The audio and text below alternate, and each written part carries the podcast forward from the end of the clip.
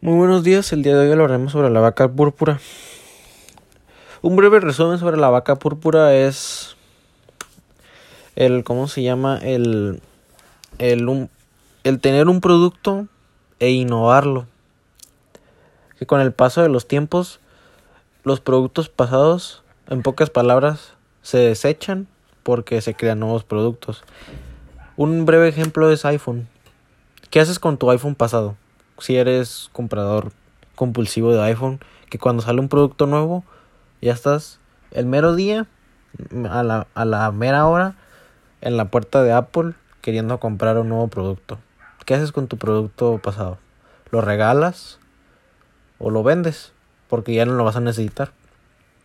La vaca púrpura en pocas palabras es innovar productos. Es eso.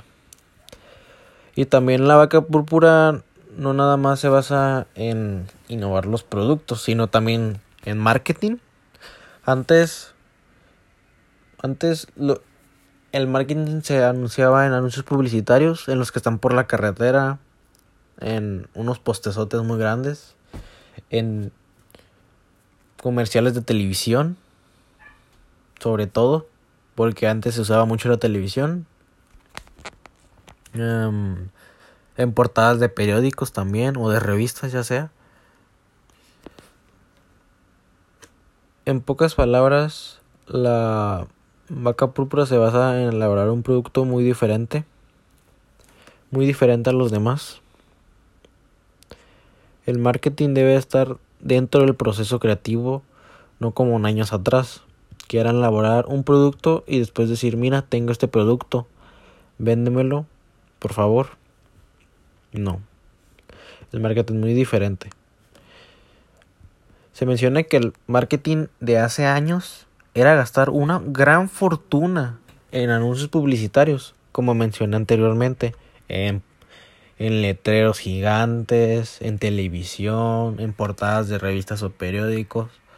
Pero ahora tenemos una herramienta que usamos casi las 24 horas del día, que es el teléfono, o ya sea la computadora. Pero utilizamos mayormente el teléfono, ya sea para ver redes sociales, para ver YouTube, para ver no sé, cualquier cualquier red social. Ahora con con tan solo tener un un creador de marketing es mucho más fácil para él crear un anuncio publicitario en Facebook, en Instagram, o hasta antes de que vayas a picarle a un anuncio de YouTube, a un video de YouTube, te sale un anuncio publicitario. Es mucho más fácil y mucho más barato que lo era antes. Ahora no se necesita invertir fuertes cantidades en promoción. Ahora es mucho más fácil y barato. Bueno, no barato a como era antes. El consumidor pues consumo es otro de, es otro de los temas de los que habla la vaca púrpura.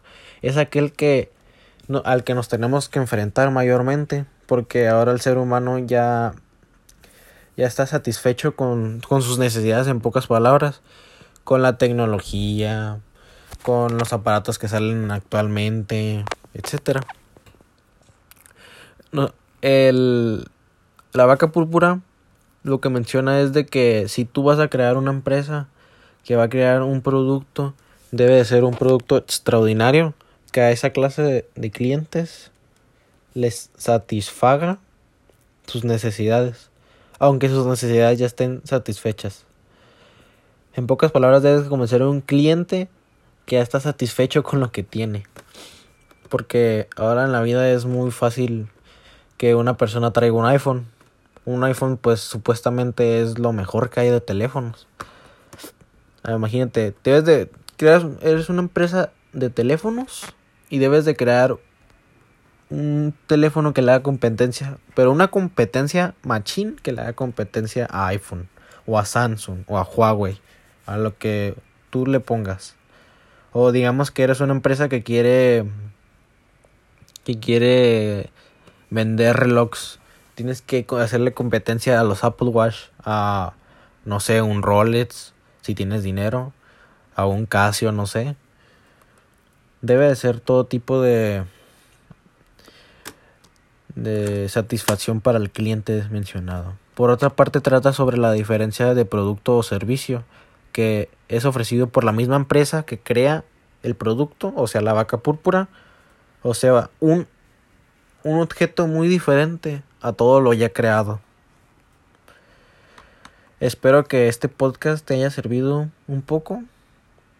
La vaca púrpura tiene muchos temas.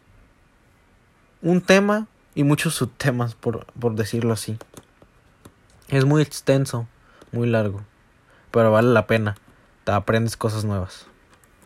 Espero que te haya gustado el video. Muchas gracias. Mi nombre es José Jesús.